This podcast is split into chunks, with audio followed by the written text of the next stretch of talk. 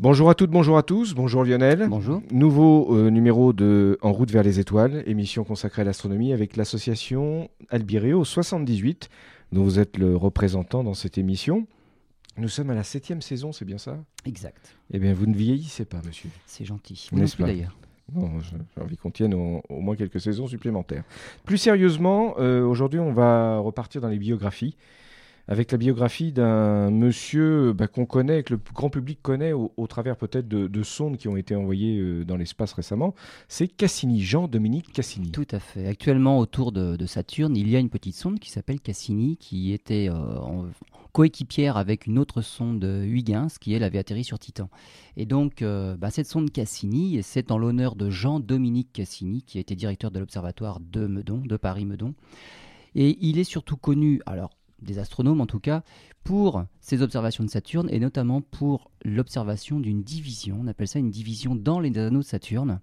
Euh, mais en fait, en regardant bien, on est peut-être en droit de douter qu'il ait réellement vu cette division, donc on va en parler dans l'émission. oui. Mais en tout cas, quelque chose qu'on sait moins, c'est qu'il a fait énormément de- d'autres découvertes en astronomie, en plus de cette fameuse division de Cassini dans Ouais, les anneaux de Saturne. Il a vécu quand ce monsieur? C'est au XVIIe siècle. c'est hein? fin XVIIe siècle, donc Voilà. c'est un peu après Galilée. Donc il a poursuivi les premières observations de Galilée, mais avec un instrument un petit peu meilleur. On retrouve euh, ce monsieur Cassini dans quelques instants. Vous écoutez euh, En route vers les étoiles avec euh, l'association d'astronomie Albireo 78 et puis son président Lionel Bourris. Alors aujourd'hui, Lionel, euh, nous étudions la vie et l'œuvre de Jean-Dominique Cassini. Donc nous faisons un voyage dans le temps puisque nous arrivons à la, fin du, XVIIe siècle. Dans la rapide présentation que vous avez faite tout à l'heure, vous parliez de ses découvertes en astronomie, notamment des anneaux de Saturne, mais cette découverte est sujette à caution, si j'ai bien compris. Oui, alors on, va, voir, en, en on a, fait des études à propos de ces instruments et on pense que ça devait pas être facile avec ce qu'il avait comme instrument de pouvoir le voir. Donc on, va y revenir. Alors Jean-Dominique Cassini, en fait, c'est une grande lignée d'astronomes. Euh, lui est né le 8 juin 1625 à Perinaldo, donc c'est- en Italie en fait, mais c'est une petite ville du comté de Nice. Et à l'époque, Nice faisait partie du, du comté de Gênes. Donc c'était en Italie et non pas encore en France. Alors il est ingénieur, astronome, et il a été naturalisé français en 1673. Alors lorsqu'il était encore en Italie, en 1644, il a, il a été invité par, euh, par un marquis, le marquis Cornelio Malvasia.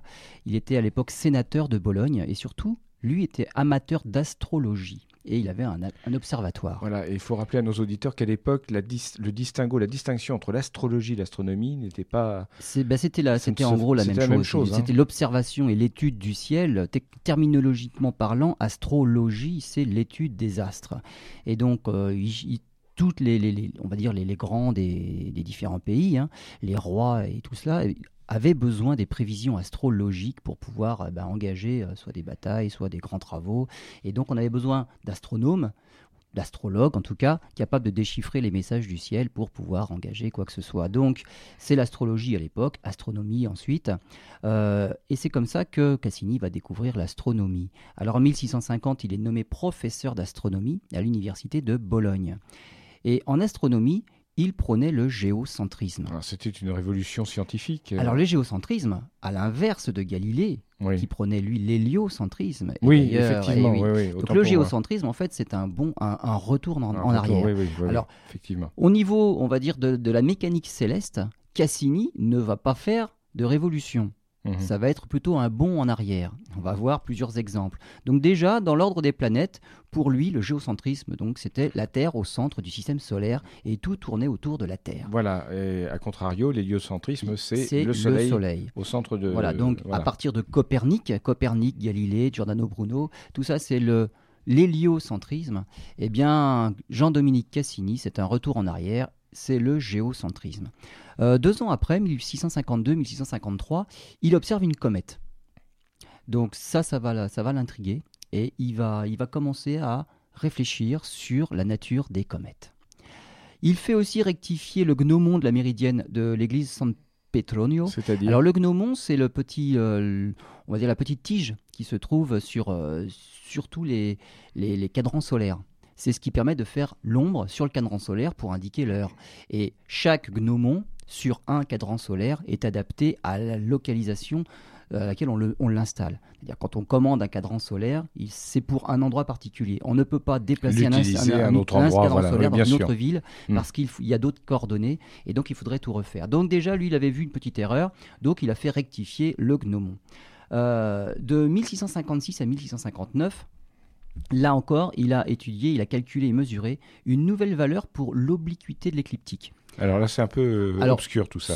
Non, c'est pas très obscur. Bah, en fait, c'est oui. l'inclinaison de l'axe de rotation de la Terre. C'est-à-dire que l'axe de rotation de la Terre n'est pas vertical. Quand vous regardez, on a tous en tête les, globes terrestres qu'on avait dans nos classes.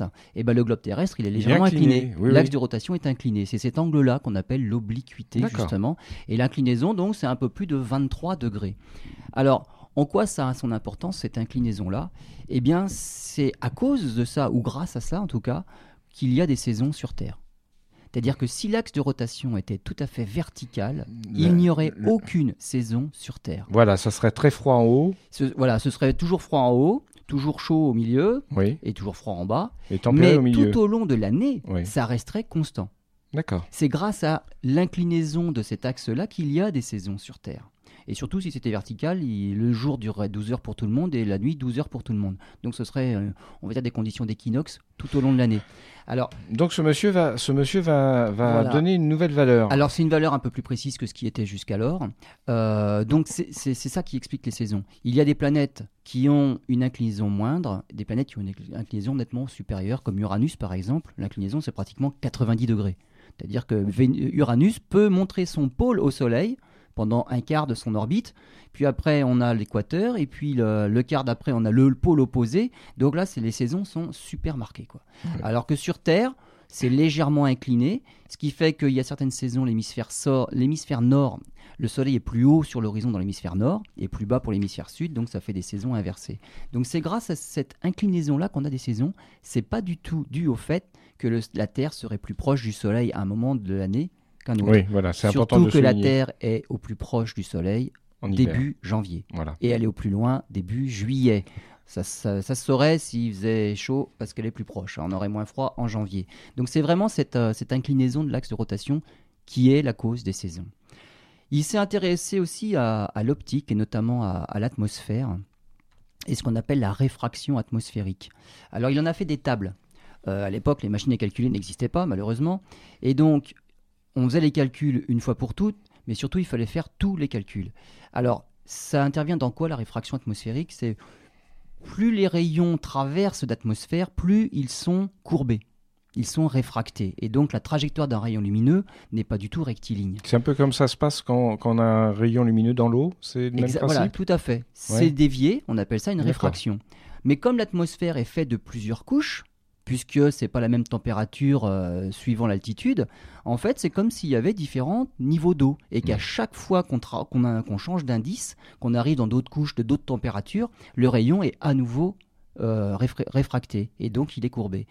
Alors, le rayon n'est pas réfracté pour les étoiles qui seraient au zénith, au-dessus de notre tête, parce que là, ça pénètre perpendiculairement dans l'atmosphère, mais pour tout ce qui est le long de l'horizon, alors là, c'est complètement réfracté. Ce qui veut dire qu'une étoile, par exemple, lorsqu'elle se couche, on ne la voit pas là où elle est réellement. Et donc si on faisait des cartes avec les coordonnées, si on, si on regardait ce qui se passe à l'horizon, on ferait des cartes complètement fausses parce que les étoiles ne sont plus à la bonne position. J'imagine que ça a dû être le cas plusieurs fois. Alors non parce qu'on fait des cartes quand ça passe au méridien et quand ça passe assez non, non, mais des, cartes plus anciennes, non, mais pas du tout. On, s'arrange toujours, c'est plus facile en fait, c'est de mesurer le temps quand ça passe au méridien. On fait pas des cartes, euh, ce qu'on voit dans le ciel à un moment donné. C'est plus à une heure donnée, qu'est-ce qui passe au méridien. Donc c'est plus facile. Alors comment ça se traduit ça? C'est quand le soleil par exemple se couche, eh bien il est plus du tout circulaire. C'est plus un disque, c'est complètement ovalisé. On a l'impression qu'il est beaucoup plus large et beaucoup moins haut. Ben ça c'est dû à la réfraction atmosphérique. Et donc pour faire des tables et pour tenir compte de cet effet-là, eh ben, il faut dire de combien est l'erreur quand on regarde à 1 degré au-dessus de l'horizon, de combien est l'erreur quand on regarde à 2 degrés au-dessus de l'horizon, à 3 degrés, et on fait des tables. Et donc, L'angle de réfraction est important quand on est, on va dire, juste au-dessus de l'horizon, à 1 degré. Et quand on est à 90 degrés au zénith, eh bien, il n'y a plus de réfraction du tout, c'est mm. perpendiculaire. Donc on fait des tables comme ça, et ça permet après de faire des calculs. On n'a pas à refaire les calculs de réfraction. Et donc lui, il a établi justement ces tables de calcul de, réfraction. Ben, comme ça, il n'y a plus besoin de refaire les calculs. il a travaillé sur un autre sujet Alors, aussi. Il confirme aussi que la, que la Terre n'a pas une vitesse constante sur son orbite. Alors, c'est le cas, c'est quand elle est au plus proche du Soleil, elle va plus vite. Donc, au plus proche du Soleil, c'est en hiver, on a de la chance, on en passe moins de temps. Donc, en fait, c'est l'hiver qui passe le plus vite, on s'en rend pas bien compte non plus. hein. Oui, c'est à quelques. c'est ça, ça joue pas grand chose parce que l'orbite de la Terre est quand même presque circulaire. Si on avait une orbite vraiment elliptique, on verrait la différence. Il ferait vraiment plus chaud en hiver, enfin quand on serait au plus près. Et donc lui, il s'est rendu compte que, que la Terre, effectivement, n'avait pas une vitesse constante sur son orbite, mais il ne veut quand même pas adopter les ellipses de Kepler. C'est-à-dire que Kepler l'avait expliqué par l'histoire des ellipses, et avec les lois de Kepler, justement, il y en a une qui dit que plus on est près, plus on va vite. Alors encore un qui, Et voilà. qui, qui éloigne tout ce qui ce Eh qui bien, à nouveau, c'est comme l'héliocentrisme. Voilà. Il n'adhère pas à l'héliocentrisme, il prône le géocentrisme. Oui. Les ellipses de Kepler, ça ne lui plaît pas, ça lui plaît pas non plus. Donc, il n'arrive pas à expliquer ce qu'il voit, parce qu'il a bien expliqué que c'était plus rapide quand c'est plus près, mais les ellipses ne lui conviennent pas non plus. En 1664, il observe une autre comète. Là, les comètes, ça l'intéresse quand même euh, assez, assez, assez bien. Il doit se poser quand même des questions. Et là, il établit justement une nouvelle théorie sur les orbites des comètes. Et pour lui, elles auraient toutes comme origine Sirius. Alors, ce qu'il faut savoir, c'est Sirius, c'est l'étoile la plus brillante du ciel. On la voit en hiver, elle fait partie d'une constellation, constellation du, du Grand Chien, juste sous Orion. Donc, c'est l'étoile la plus brillante du ciel, de- du ciel de l'hémisphère nord. Et pour lui, bah, les comètes viennent de l'étoile Sirius. C'est original ça. C'est original. Bon, on sait maintenant en fait qu'il y a un réservoir de noyaux cométaires au-delà de Pluton, bien au-delà de Pluton, et il y en a des milliards. Et de temps en temps, bah, les orbites sont perturbées, elles se décrochent de leurs euh, lointaines orbites, et elles viennent nous rendre visite, nous, vers, euh, vers le Soleil, et ça devient une comète. Mais ça ne vient pas de Sirius, ça ne vient pas de si loin que ça. Sirius, c'est 8, 8 années-lumière, donc ça fait loin. Non, non, les comètes, c'est beaucoup plus proche, c'est dans notre propre système solaire. Donc là, il a inventé euh, une théorie sur les comètes. Ça viendrait de l'étoile Sirius. Eh bien, c'est fort original tout ça. On va continuer à aborder les, théories de ce, monsieur, qui était un, grand inventeur, si, on puisse s'exprimer de cette façon. On se retrouve dans un instant. Vous êtes toujours à l'écoute euh, d'En route vers les étoiles avec euh, Albireo 78 et Lionel Bourris. Il y a quelques instants, euh, nous parlions justement de Jean-Dominique Cassini qui, euh, bien que confirmant que, qui avait confirmé notamment que la, vitesse de la Terre n'était pas constante, qui avait une très curieuse conception, euh, enfin de théorie sur les sur les comètes, c'est assez amusant, qui viendrait de, de Sirius. Mais enfin, j'imagine qu'on ne l'a pas retenu uniquement pour ses pour ses erreurs, ce Bien monsieur. évidemment. Alors, il a fait d'autres observations. En 1665, il observe les ombres des satellites de Jupiter, euh, donc sur le globe de la planète. Quand les satellites tournent autour de la planète, en fait, ben, il y a des ombres. Ça fait des éclipses, hein, comme nous, quand la Lune passe devant le Soleil, ça fait des éclipses. Eh bien, c'est pareil, et on les voit très bien d'ailleurs avec nos instruments d'amateurs, les ombres. Quand les satellites passent devant, on voit l'ombre qui se déplace après aussi sur le globe. Et lui, il a observé aussi euh, la grande tache rouge de Jupiter. Alors, c'est un, un gigantesque cyclone, on va oui. dire, hein, deux à trois fois plus grand que le globe terrestre lui-même, avec des vents de, de 600 km/h. Donc, c'est un gigantesque phénomène atmosphérique, donc qu'on observe depuis déjà le XVIIe siècle. On le voit toujours aujourd'hui. Donc, c'est un cyclone qui dure au moins depuis trois siècles, puisqu'on le voit depuis trois ou quatre siècles bientôt là. Euh, et en tout cas, ce cyclone-là, ça permet une chose, c'est que puisque c'est vraiment un détail facile à observer, eh bien, on peut en mesurer son retour et en déduire la période de rotation de Jupiter sur elle-même. Et donc, entre deux apparitions de la tache rouge, il a mesuré que Jupiter tourne sur elle-même en seulement 9h56 minutes. C'est une planète, c'est la plus grosse planète du système solaire. Elle fait 12 fois le diamètre de la Terre, 143 000 km, et elle tourne plus de deux fois plus vite que la Terre sur elle-même. C'est fou ça. Ce qui fait qu'il y a quand même une énorme force centrifuge. Et quand on observe Jupiter au télescope, on se rend bien compte qu'elle est aplatie. Le diamètre équatorial est bien plus important que le diamètre polaire. C'est une boule de gaz aplatie parce qu'elle tourne comme une toupie en fait. Euh, sur Mars, il a fait la même chose. Sur Mars, on voit des détails. oui. L'atmosphère de Mars est tellement fine, tellement ténue qu'on voit les détails, sauf quand il y a des grosses tempêtes de sable, là on voit plus rien à la surface. Et donc, en mesurant de la même façon la période de réapparition des détails, il s'est rendu compte que Mars tourne sur elle-même en 24 heures 40 minutes. Donc, un tout petit peu plus que la Terre. Que la Terre, oui, c'est ce que à je peu dire. près pareil. Et sur Vénus. Alors pour Vénus, là, il y a un problème, c'est qu'on ne voit absolument pas le sol de Vénus. Donc là, il était bien embêté, ça n'a pas marché du tout. Sur Vénus, il y a une gigantesque atmosphère. Il y a 400 km d'atmosphère, il fait 500 degrés au sol, et c'est pour ça que les sondes ne résistent pas à la température. Le, record, c'est 95 minutes par une sonde soviétique. Euh, mais on ne voit pas le sol parce qu'il y a trop d'atmosphère, trop épaisse. Et en plus, il y a un problème avec Vénus, c'est qu'elle tourne dans l'autre sens. En sens opposé, oui. En sens opposé et très lentement. Donc ça, c'est une énigme qui est presque encore maintenant, qui reste une, énigme. On a des hypothèses de plus en plus validées, on, va dire. Voilà, alors ce n'est pas un impact. Au début, on pensait que ça pourrait être un impact. Vénus tournait dans le même sens que tout le monde à l'origine de sa formation, puis un impact l'aurait fait tourner dans l'autre sens. On pense pas maintenant. Euh, ce qu'on pense, c'est qu'elle est entrée en résonance avec l'orbite de la Terre et que la Terre aurait justement ralenti cette rotation-là. Donc il y a des orbites de résonance quand la Terre fait un certain nombre d'orbites, Vénus se retrouve aussi au même endroit en un certain nombre d'orbites. On appelle ça des phénomènes de résonance. D'accord. Et c'est à cause de ces résonances-là que les mouvements peuvent être modifiés. Et quand on les répète pendant des millions, des milliards d'années, eh ben, les petits effets finissent par avoir de, grandes conséquences. C'est ce qui expliquerait que, que, Vénus tourne dans le sens inverse. Et voilà, c'est comme ça qu'on explique que Vénus ne tourne pas dans le bon sens. Alors que par exemple pour Mars, il n'y a pas de phénomène de résonance, donc Mars n'a pas oui, rien de spécial, il n'y a rien de. Alors en observant les satellites de Jupiter, il va faire quelque chose. Il va établir des, tables d'éphémérides. C'est-à-dire que les passages d'ombre, ou même derrière la planète, on appelle ça des éclipses, eh ben, il se dit, tiens, je vais en faire des tables d'éphémérides, comme ça je pourrais les prévoir. Et il s'est rendu compte deux ans plus tard que sur ces tables, il y avait des erreurs.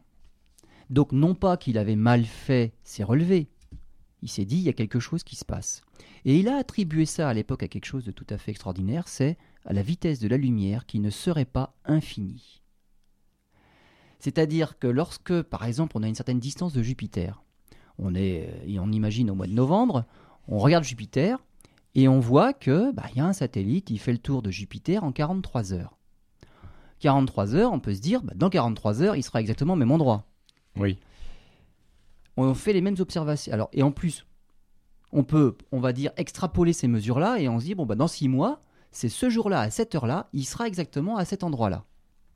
Le problème, c'est que six mois plus tard, la Terre se retrouve à l'autre bout de son orbite, c'est-à-dire 300 millions de kilomètres plus, loin par rapport à Jupiter. Mmh. Et là, on se rend compte que bah, les calculs qu'on avait faits six mois avant, ils sont tous faux. Tout est décalé.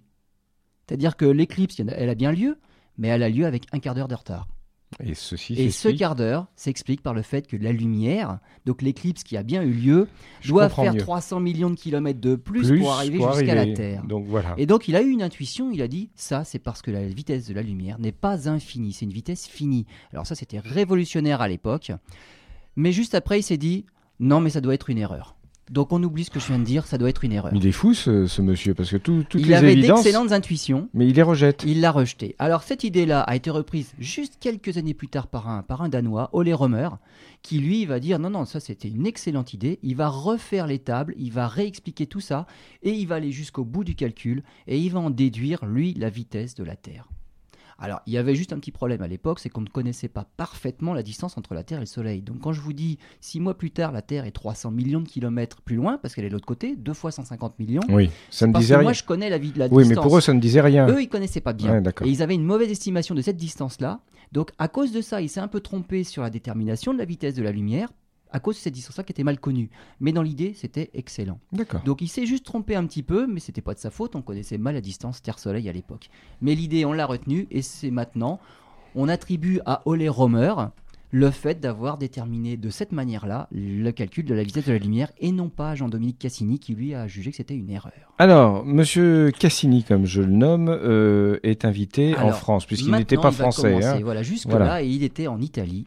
En 1669, il est invité en France par Colbert. Alors le voyage est payé, 1000 écus, et en plus on lui offre une pension, 9000 livres par an. Le pape de l'époque l'autorise à quitter l'Italie, mais seulement temporairement, c'est Clément IX. Puis en fait de, choses temporaires, eh ben, il se fait naturaliser français, et il ne rentrera plus jamais en Italie. Alors en fait, il est français, il est reçu euh, membre de l'Académie des sciences, qui a été fondée deux ans plus tôt à l'époque. Et en 1671, bah, justement, malgré le rappel du pape, il s'installe à l'Observatoire de Paris et il le dirige à la demande de Louis XIV. Donc l'Observatoire de Paris, on vient de le construire. Mhm. Maintenant, il y a deux entités différentes, Paris-Meudon, mais ça fait partie de la, même ensemble, hein, l'Observatoire de Paris-Meudon. Oui. Euh, et donc c'est lui qui va diriger l'Observatoire de Paris. Et à ce moment-là aussi, euh, une de ses premières études, on va dire, c'est euh, la découverte notamment de la, de la, variation de la pesanteur en fonction de la latitude. Oui, alors ça, ça il, part en fait, il quitte la France puisqu'il part, il part à Cayenne. il y, a plusieurs endroits. Hein. On aime hmm. bien aller à Cayenne. Euh, hmm. il retournera à Cayenne d'ailleurs un petit peu plus tard, on le verra. Euh, donc on a, on a des points de chute comme ça sur Terre pour faire des mesures. Donc il y a l'Europe, mais souvent on va à Cayenne. Donc c'est pas la même latitude et là on fait des relevés de pesanteur et on se rend compte que bah, sur Terre, la pesanteur, l'attraction de la pesanteur n'est pas la même partout sur Terre en fonction de la latitude. En fonction de l'altitude, ça on s'imagine bien, au sommet de, du Mont Blanc, euh, la gravité est moins importante que, que dans la vallée. En latitude c'est pareil. La Terre n'est pas une boule parfaite, on appelle ça un géoïde. Et en fait, en fonction de l'endroit où on se trouve, eh ben, la pesanteur n'est pas la même. Et là, bah, c'était, c'était une découverte en fait. Il a fait ces mesures-là et il a affirmé, il a découvert que la pesanteur changeait. Il ne les a pas rejetées cette fois-ci. Non, non, non, là c'était une vraie mesure. C'était une vraie mesure, oui. C'était, on va dire, quelque chose d'attendu qu'il n'a pas surpris euh, plus que ça. En astronomie, alors il a continué ses observations. Et euh, après Galilée, Galilée avait observé Saturne mais Galilée n'avait pas compris les anneaux de Saturne. Euh, on est arrivé à Cassini, les anneaux de Saturne, on les a compris avec euh, Christian Huygens, c'est lui qui a expliqué la nature des anneaux en 1655. dont, on parle souvent dans, dans, notre émission. Tout à fait. Et lui-même, il a dit ils sont très fins. Parce qu'en 1655, ce qu'il faut savoir, c'est que les anneaux de Saturne étaient vus par la tranche. Donc, pas du tout, on va pas dire de face, mais pas comme on imagine Saturne, mais par la tranche, comme l'année 2009 en 2009, les anneaux ont été vus par la tranche, 2009-2010, par la tranche. Maintenant, ils s'ouvrent à nouveau. Et bien en 1655, Huygens avait vu les anneaux par la tranche, et du coup, il avait, déduit que c'était très très très fin. Eh bien, Cassini va observer aussi les anneaux, il va observer Saturne, et il va surtout découvrir quatre satellites. Quatre satellites, oui. Japet. Titan avait déjà été découvert. Et voici qu'il découvre Japet en 1671, Rhea, Tétis et Dionée. Alors des satellites, on en découvrira plus tard. Et notamment, là, je voudrais revenir sur, euh, on va dire, quelque chose d'actualité. Euh, un des satellites de Saturne qui a été découvert en 1966 par quelqu'un qui s'appelle Audouin Dolphus. Audouin Dolphus a travaillé pendant longtemps à l'Observatoire de Paris. Il a fait des mesures par ballon stratosphérique. Donc c'est quelqu'un, c'est un Français hein, extrêmement célèbre qui vient de s'éteindre le 1er octobre dernier. Donc c'était juste là pour rendre hommage à, Audouin Dolphus, qui est quand même un, grand astronome français à l'âge de 85 ans. Et lui a été le père de la découverte d'un des satellites de Saturne en 1966 qui s'appelle Janus. Il lui a donné son nom aussi. Très bien, on fait une pause, on se retrouve pour la suite de cette aventure. On continue dans l'émission En route vers les étoiles consacrée aujourd'hui à Jean-Dominique Cassini. Lionel, il y a quelques instants, vous nous parliez de sa découverte de quatre satellites de Saturne et de euh, l'hommage que vous souhaitiez faire à Audouin Dolphus, euh, grand astronome français qui s'est éteint il y a de cela quelques semaines. Alors, Cassini, lorsqu'il a observé Saturne, il a aussi vu dans les anneaux euh, un contraste, une différence de couleur. Il s'est rendu compte que l'anneau, ce n'était pas un gros bloc d'une couleur constante, unie, mais qu'il y avait deux morceaux de couleurs différentes qu'on a, qu'on a appelés depuis l'anneau A et l'anneau B. Donc il y en a un qui est plus brillant que l'autre. Et depuis, on a attribué aussi à Cassini le fait que entre les deux anneaux, et quelque chose que l'on voit tout à fait, nous, avec nos instruments, il y a une bande tout à fait sombre. On appelle cette division depuis la division de Cassini, en son honneur à lui, en son hommage à lui. Et c'est vrai que c'est une bande dans les anneaux qui fait 5000 km. Et dans cette bande-là, en fait, il y a beaucoup moins de matière. Les anneaux, c'est un ensemble de petits blocs de glace pratiquement pure à 90%. Donc un peu de roche, mais surtout de la glace pure. Oui, de l'eau. C'est pour ça qu'ils réfléchissent beaucoup la lumière. Donc on les voit très brillants, les anneaux de Saturne. Et ces petits blocs de, de roche, de rochers, de, de glace sont en orbite autour de la planète. Chacun a sa propre orbite. Mais il y a des orbites, on va dire, qui sont interdites ça pareil, ça entre en résonance avec des satellites. Donc il y a des lacunes dans les anneaux. C'est pour ça qu'il n'y a pas qu'un seul anneau. C'est pas comme un disque, un micro. Voilà, c'est pour ça que ce n'est pas homogène. C'est pas homogène du tout. il y a des lacunes dans les anneaux. Et une des lacunes se trouve entre justement l'anneau A et l'anneau B. C'est une lacune de 5000 km. Non pas qu'elle soit tout à fait dépourvue de, de, morceaux, mais il y en a beaucoup moins. On voit d'ailleurs par transparence, on verrait la, planète à travers. Mhm. Donc il y a beaucoup moins de matière. Et donc, nous, ça nous apparaît sombre sur nos images. Alors, est-ce qu'il l'a vraiment vu? Là est la question. Alors, comment on sait déjà qu'il l'a vu? Parce que il y a eu des dessins qui, sont, qui ont été faits. Alors, il y a des dessins qui ont été attribués à Cassini lui-même, et là déjà, euh, on n'en est pas sûr du tout. En fait, c'est un dessin qui est plutôt de troisième main. Alors, c'est un dessin qui est mal dessiné, indigne pratiquement d'un astronome. Hein. On voit des, anses qui sont, euh, qui sont serrées, qui sont censées représenter l'anneau, et en fait, on voit un gribouillis en guise de division. Il y a d'autres dessins qui sont apparus dans le journal des savants. Et en fait, c'est un graveur. Il le graveur a eu un problème. Il a mis le texte déjà en surimpression sur la planète. Donc là, c'est pas très sérieux. Et il s'est même fait surprendre par la marge lorsqu'il a, lorsqu'il a, a édité. Et la marge de droite run carrément sur une partie de l'anneau. Et sur cette gravure-là, on distingue un anneau clair à l'intérieur et un anneau sombre à l'extérieur. Et cette gravure-là, qui est censée représenter les dessins de Cassini, eh bien, on ne voit absolument pas de division. Donc on voit bien la différence de couleur, mais on ne voit pas la division. On a fait depuis des simulations avec une lunette telle que lui en avait une. C'est une lunette de 10 cm, de 10 cm 8 de diamètre et de 11 mètres de focale. Alors avec un tel instrument, 10 cm de diamètre, ça autorise des grossissements maximum de 150 à 220 fois à peu près. Au maximum, on peut grossir ça. Au-delà, c'est au-delà des capacités de l'instrument. Donc c'est tout à fait inutile. Et avec les problèmes de chromatisme et de diffraction qu'il avait à l'époque, eh ben en fait, la division entre les anneaux était bien en deçà des possibilités de la lunette. Cette lunette-là, avec ses caractéristiques, elle ne pouvait pas distinguer la division de Cassini. Donc il ne les a pas observés. Voilà, c'est pas possible. Le, pouvoir de résolution de sa lunette, c'est une seconde d'arc. Ça veut dire que c'est un petit angle qui, à la distance de la Lune, représente un cratère qui ferait 2 km sur la Lune.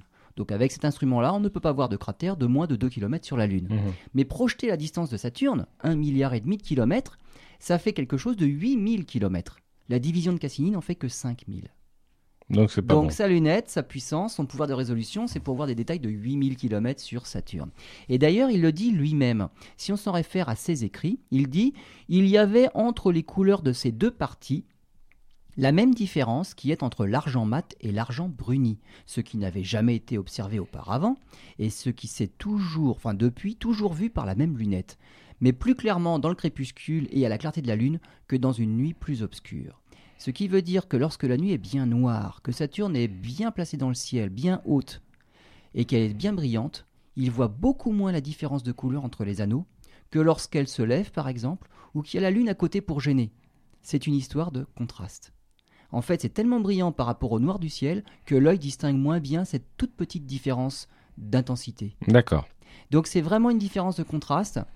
Alors on lui attribue cette division de Cassini, peut-être aussi parce que cette différence de contraste entre la partie claire de l'anneau et la partie sombre, avec, on va dire, les, problèmes de... Euh, alors c'est pas une illusion d'optique, mais presque. C'est-à-dire entre une partie claire et une partie sombre, on va avoir l'impression qu'il y a une bande noire. Mais, ça, c'est purement des illusions d'optique. Coup de bol alors pour lui. Bah voilà. Donc il y a eu une division de Cassini attribuée comme ça, et ça s'est révélé, exact par la suite. Il y a eu le même genre de phénomène, on va dire, sur Mars. Lorsqu'avec des lunettes, on a vu des petits détails, l'œil, bah, on va dire, l'œil a eu l'impression de voir des canaux. Les fameux canaux. Et on a fini par faire des canaux. Et là, finalement, on s'est rendu compte, non, c'est pas faux, c'est tout à fait faux. Et donc, les canaux, ça a été la risée pour beaucoup. Alors que la division de Cassini, c'est pareil, c'est une histoire de contraste, mais ça s'est révélé exact par la suite. Il en est de même si on regarde la Lune. Nous, on a, on a, il y a, sur la Lune, il y a un endroit qui s'appelle la vallée, la vallée des Alpes.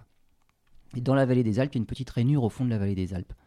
Normalement, on ne peut pas la voir, mais par contraste, eh ben, on arrive quand même à la voir. Elle est trop petite pour être visible par nos instruments, mais elle est tellement contrastée, parce que sur la Lune, il n'y a pas d'atmosphère, hein. c'est soit tout éclairé, soit tout à l'ombre, et ben juste ce contraste entre la face éclairée et la face sombre de la toute petite rainure fait qu'on peut la voir, alors que c'est au-delà des capacités. Donc là, c'est une histoire de contraste aussi. On a attribué à Cassini le fait qu'il l'ait vu. Mais en fait, c'est William Herschel euh, qui a vu et qui annonce avoir vu réellement cette bande-là en 1792, donc c'est quand même le siècle d'après. Et lui, il dit, elle est aussi sombre que le fond du ciel, et elle fait surtout le tour de l'anneau. Donc c'est réellement une division, une lacune dans les anneaux qui fait le tour de la planète.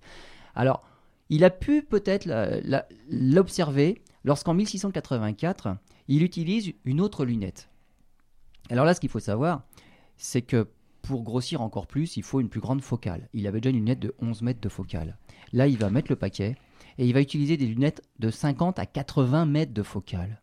Alors, à cette hein. distance-là, euh, avec de telles dimensions, on ne parle plus de tube, hein. il n'y a plus de tube, on fait pas une lunette avec un tube de 80 mètres. C'est impossible. C'est pas ça. Non, non, on s'arrange pour tenir l'objectif oui. et un autre tient l'oculaire.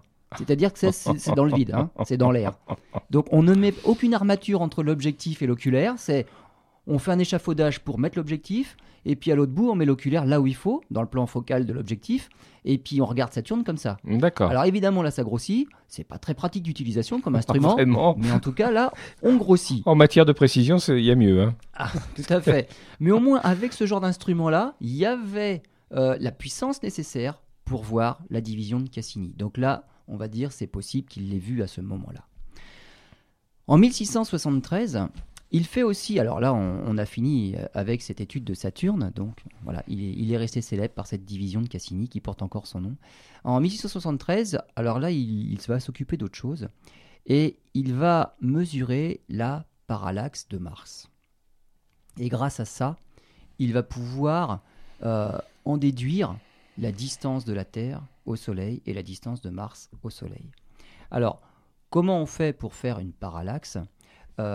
Oui, c'est important de revenir sur cette notion qu'on a déjà abordée. C'est un angle, hein. c'est un mm. angle, on va dire. C'est comme euh, nos deux yeux. Si on ouvre un œil puis on ouvre l'autre, on se rend compte que les objets sont pas tout à fait à la même position l'un par rapport à l'autre. Il y a un petit, un petit décalage du fait que nos deux yeux sont écartés. Euh, c'est ça qui nous donne le relief et c'est ça qui nous fait aussi apprécier les distances. Donc on voit un relief, on voit en trois dimensions justement parce qu'on a, on a un écart entre les yeux et cette distance-là, ben, ben, l'angle qui fait cette distance, c'est la parallaxe. On peut faire la même chose aussi avec les objets dans le ciel, sauf que vu qu'ils sont plus loin, l'angle est tout petit. Mhm. Alors comment on fait par exemple pour voir une parallaxe sur Mars? Eh bien il suffit d'aller l'observer à deux endroits différents sur la Terre, tout comme nos deux yeux. C'est le même principe, bien sûr. Si on observe Mars dans le ciel, les deux yeux, c'est pas assez écarté pour pouvoir voir quoi que ce soit comme déplacement. Mais si quelqu'un reste en France et puis quelqu'un va à Cayenne, par exemple, puisqu'on y va souvent à Cayenne à l'époque, eh bien, la distance entre Paris et Cayenne, c'est ça la distance entre les deux yeux. Et là, on va se rendre compte que Mars n'est pas tout à fait positionné au même endroit dans le ciel par rapport aux étoiles qui, elles, sont bien plus loin et on peut les considérer comme fixes. Hein. Donc c'est ça qui va être fait en 1673. Euh, donc il est en collaboration avec Jean Richer. Et Jean Richer va à Cayenne et lui, donc, il reste, il reste à Paris. Et donc, ces observations-là ont été faites lors de l'opposition de Mars de 1672. L'opposition, c'est le moment où une planète est le plus proche de la Terre. Alors, il faut que ce soit ça, parce que si en plus on le fait quand la planète est au plus loin, là, on ne met pas toutes les billes du, bon côté. Hein. Donc, il faut que ce soit prêt pour que la distance soit quand même le minimum. Et là, on a une chance d'avoir une parallaxe. Grâce à cette parallaxe-là, on a une distance, mais simplement, on va dire en, en nombre de fois la distance Terre-Soleil. C'est-à-dire que c'est juste une proportion. Cette parallaxe-là, ça nous permet de faire une maquette.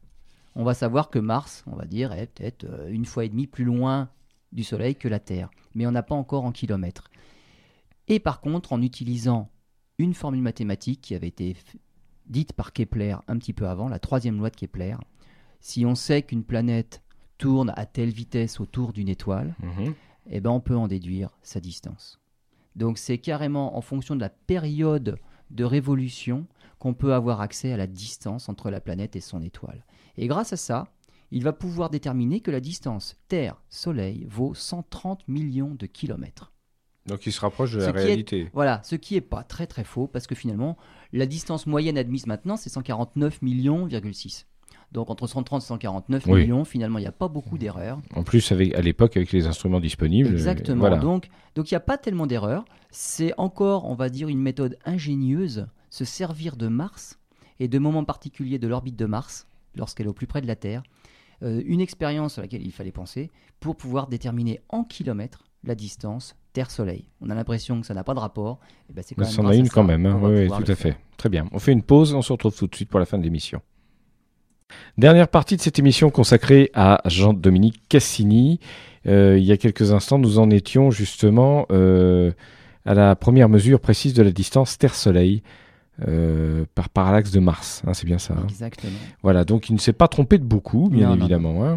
Alors il a tourné aussi sa lunette vers la Lune en 1679 et il, a, il a élaboré une cartographie de la Lune qu'il présente à l'Académie des sciences. Et cette cartographie, en fait, était tellement précise pour l'époque qu'elle ne sera finalement égalée qu'avec l'invention de la photo. Ah oui, carrément, oui. donc c'était vraiment quelque chose d'ultra précis. Alors, ce qu'il faut savoir aussi, c'est que la cartographie, elle avait beau être très précise, euh, il a fallu attendre quand même le début du XXe siècle pour que des femmes, fin, fin 19e quand même, des femmes mettent de l'ordre dans la nomenclature donc la dénomination des cratères et tout. Donc tout ça a été fait par des femmes astronomes. Mais en tout cas, lui, c'était une cartographie de la Lune. Et donc, euh, eh ben, c'était tellement précis qu'on s'en est servi euh, bah, jusqu'à l'invention de la photo finalement. Alors à propos de la Lune, je vais sauter un peu juste une étape. Oui, en 1693, il établit aussi les lois de libration de la ah, Lune. C'est-à-dire Alors la libration de la Lune, c'est un petit phénomène qui est dû à l'attraction Terre-Lune. Hmm. Euh, la Lune des effets de marée sur la Terre. Oui, on le voit bien, les marées, et on pense toujours aux marées océaniques en fait. Hein. L'océan monte deux fois et descend deux fois par jour. Mais la Terre, c'est pareil. De la Lune. Il y a des marées continentales. Ce qu'il faut savoir, c'est que les effets de marée, il n'y a pas que les océans qui les subissent. C'est la Lune déforme la Terre. Nous montons de 40 cm et nous descendons de 40 cm deux fois par jour. On s'en rend pas compte, mais le sol est déformé. Mais comme l'eau, c'est quand même liquide, c'est beaucoup plus facile à déplacer. Donc on voit les marées océaniques. Mhm. Et ça, c'est la Lune qui a ces effets-là sur Terre. Mais la Terre a exactement les mêmes effets sur la Lune, mais d'autant plus important que la Terre est plus grosse que la Lune. Et donc les effets de marée sur la Lune sont bien plus importants. Et ils sont tellement importants que la Terre a ralenti la rotation de la Lune sur elle-même et l'a obligée maintenant à nous tourner toujours la même face. Ça fait que quand on regarde la Lune, on voit toujours la même face de la Lune. Ça, c'est les effets de marée de la Terre sur la Lune. Mais dans ce mouvement-là, la Lune fait un tour autour de la Terre en un mois. Et un tour autour d'elle-même en un mois aussi. Voilà, ce que les deux sont égaux, on, voit, toujours, la, même, face. Il n'y a pas de face cachée en fait. Alors il y a la face cachée, si, oui, enfin, c'est la face qu'on ne voit jamais. Oui. Il y a toujours une face de l'autre côté, c'est celle qu'on ne voit jamais depuis la Terre. Depuis la Terre, on voit toujours la même face. Mais du coup, comme la Terre a bien ralenti la Lune, il y a encore, on va dire, des petites imperfections. C'est-à-dire que la Lune, elle fait pas juste un tour comme ça, euh, gentiment elle ferait un tour un petit peu plus vite, mais elle est freinée par les effets de marée qui ralentissent. Donc du coup, elle va un petit peu moins vite, mais c'est freiné de l'autre côté, ça accélère un petit peu. Ce qui fait que la Lune bouge un petit peu légèrement sur elle-même, et on ne voit pas rigoureusement la même chose. Un, tantôt on voit un petit peu plus les cratères sur la gauche, et tantôt on voit un petit peu plus les cratères sur la droite. Ce qui fait qu'on ne voit pas 50% de la Lune, on voit un peu plus. D'accord. C'est plus proche des 60% de la face visible qu'on arrive à voir. Donc la Lune oscille sur elle-même, et ça, c'est un phénomène qui est rigolo à voir quand on, quand on fait des photos des phases de la Lune et qu'on passe le film en accéléré. Alors on voit les phases se dérouler, mais en plus on voit que la Lune, eh ben oui, la Lune elle oscille sur elle-même, ça bouge un petit peu, et ça c'est tout à fait étonnant. Et donc c'est lui qui a établi, qui, a, qui, a, vu ça déjà, et qui a établi les, les, lois de libration, on appelle ça la libration de la Lune. Très bien, bah c'est tout à fait clair en fait. Hein. Alors il a observé aussi quelque chose d'étonnant, euh, qui est de moins en moins facile à voir à cause de notre atmosphère de plus en plus polluée. C'est quelque chose qu'on appelle la lumière zodiacale. Alors, c'est euh, une lumière qui apparaît le long du zodiaque. Alors le zodiaque, en fait, c'est le long du, chemin du Soleil. Oui, c'est l'alignement d'étoiles. Euh, voilà. Alors le zodiaque, c'est l'ensemble des constellations dans lesquelles passe le Soleil. Et donc, lorsque le Soleil se couche, et lorsqu'il se lève, on va dire, juste après s'être couché, juste avant de se lever, au moment des équinoxes, on peut observer, lorsque les conditions sont tout à fait favorables, une atmosphère pas polluée, on voit une lumière qui reste dans l'axe du Soleil pendant assez longtemps, après son coucher. Donc une lueur qui finit par disparaître, parce que le Soleil il est couché quand même depuis un moment. Cette lueur disparaît, on appelle ça la lueur, la lumière zodiacale, parce que c'est dans l'axe du zodiaque. Alors, évidemment, on pensait, à l'époque, on l'a attribué à des phénomènes météorologiques, euh, et lui, il a attribué son origine à cette lumière zodiacale à l'espace. Il a dit non, non, c'est une origine spatiale et non pas météorologique. Ce n'est pas dû à l'atmosphère, c'est vraiment dans l'espace que ça se passe. Il n'en a pas dit plus, sinon il aurait pu inventer quelque chose comme pour les comètes qui venaient de Sirius. Maintenant, on sait en fait ce que c'est. Ce sont des poussières qui résident dans le système solaire et qui sont essentiellement entre Mercure et Mars. Et c'est ces poussières-là qui réfléchissent la lumière du soleil. Alors elles sont tellement petites, tellement, on va dire, pas, pas denses. Elles sont diffuses. Il n'y a que dans quelques conditions on peut les vraiment favorables que l'on peut voir cette lumière qui est réfléchie, par le soleil. Donc lorsque le soleil est couché, qu'il fait pas tout à fait nuit noire, mais pas loin, eh ben on voit une lueur, une vague lueur là encore dans le ciel après le coucher du soleil. C'est juste ces petites poussières entre Mars et Mercure qui nous revoient cette lumière-là.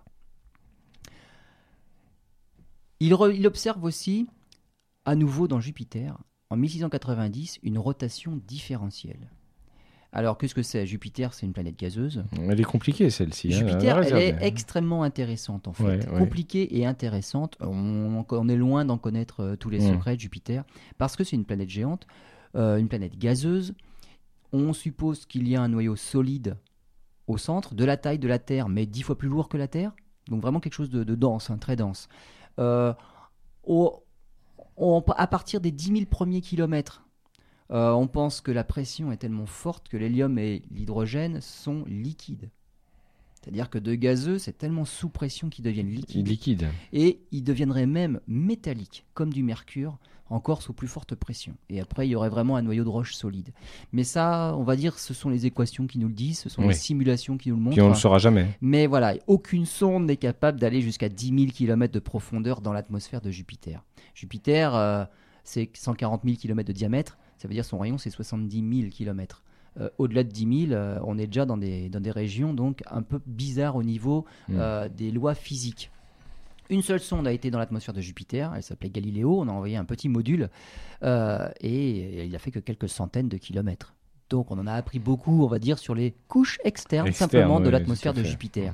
Et cette atmosphère-là, lorsque la planète tourne, et la planète tourne vite sur elle-même, il avait vu qu'elle tournait en 9h56 minutes, donc très très vite, et eh ben il s'est aussi rendu compte, parce qu'on voit tellement de détails sur cette atmosphère-là, qu'on a plein de points de repère pour pouvoir mesurer la vitesse de rotation. Il y avait la tache rouge, mais des petites turbulences, des cyclones, des ouragans, pas tous rouges, hein, on en a surtout des, petites taches blanches en fait. Hein.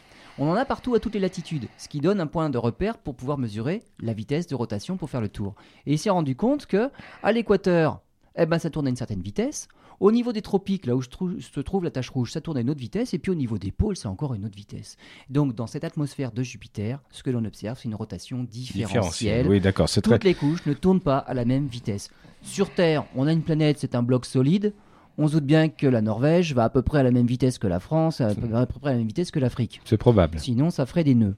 Et eh bien sur Jupiter, c'est pas le cas. Sur Jupiter, mais c'est essentiellement gazeux, hein, donc c'est quand même, c'est pas, c'est pas solide non plus. Et il y a des vitesses différentielles. Il faut en tenir compte quand on fait de la cartographie des, on va dire, des, masses euh, nuageuses et quand on veut vraiment étudier l'atmosphère de Mars, euh, de, Jupiter. Il faut en tenir compte parce qu'en fait, eh ben, les tâches dérive. La tache rouge, on mesure sa dérive par rapport à un repère dans lequel on mesure les méridiens, les longitudes, les latitudes. On se rend compte que ça bouge et tout ne bouge pas à la même vitesse. Justement, on le sait depuis 1690. Malheureusement pour lui, donc là 1690, on arrive vers la fin, la fin, de, sa vie, fin de sa vie. En 1710, euh, il devient aveugle. C'est le pire hein, pour un astronome. pour un astronome, ça doit être terrible. Ça doit être terrible de ne plus pouvoir observer le ciel. Et il meurt euh, deux ans plus tard à Paris, donc le 14 septembre 1712, quand même à ah, un âge respectable de 87 hein. ans. Oui, pour l'époque, c'est pas mal. Hein. Tout à fait, tout à fait. Alors, dès 1709, donc c'était un an avant qu'il devienne aveugle, son fils Jacques devient directeur de l'Observatoire de Paris. Alors, en fait, l'Observatoire, donc, ça a été dirigé pendant. Donc, Jacques l'a dirigé pendant 40 ans. En fait, c'est une véritable dynastie des Cassini. Euh, et c'est pour ça que, dans, on va dire, dans, dans la bibliographie, quand on lit un peu les, références, on se rend compte que Jean-Dominique Cassini est surnommé Cassini I. Il y a eu Cassini 2, Cassini 3, Cassini 4. En fait, c'est toutes les générations de Cassini. Dynastie. Des dynasties. Voilà, la dynastie des Cassini qui a régné sur l'Observatoire de Paris pendant 122 ans. Quatre générations de Cassini. Alors, en son honneur, on a parlé de la sonde Cassini, qui est toujours en orbite autour de Saturne qui fait des survols rapprochés de la plupart de ses satellites. Et donc, on a des images tout à fait extraordinaires des satellites et du système de Saturne. Donc, depuis 2004, on a les images de, Cassini. On espère qu'elle tiendra jusqu'en 2017. Euh, le module Huygens, lui, s'était posé sur, son, sur le gros satellite de donc Titan. Et il n'a pas duré très très longtemps, non pas à cause du module, mais juste à cause de son relais. Son relais, c'était le module, c'était la sonde Cassini, pour envoyer ensuite les résultats sur Terre. Cassini, lui, il n'est pas resté en orbite autour de Titan, il ne faisait que passer. Donc ça a duré un petit moment, quelques minutes, une heure. Et après, Huygens ne pouvait plus rien envoyer à Cassini, ni sur Terre. Donc, voilà, donc la sonde Cassini est toujours actuellement en orbite autour de Saturne et on a régulièrement des images magnifiques. Voilà, bah écoutez, c'est une belle fin pour euh, un monsieur qui avait commencé euh, sa carrière par beaucoup d'erreurs. Par, par, certaines erreurs. Par certaines erreurs. la vitesse de la lumière, c'est dommage. Il avait tout à fait la bonne intuition, mais il n'y a pas cru. D'autres feront la même chose. Hein. Einstein a rajouté aussi certaines constantes et il a dit que c'était des erreurs. En fait, c'était tout à fait ce qu'il fallait faire. Donc même Einstein euh, a fait exactement la même chose. Merci Lionel, on se retrouve euh, prochainement pour une nouvelle émission.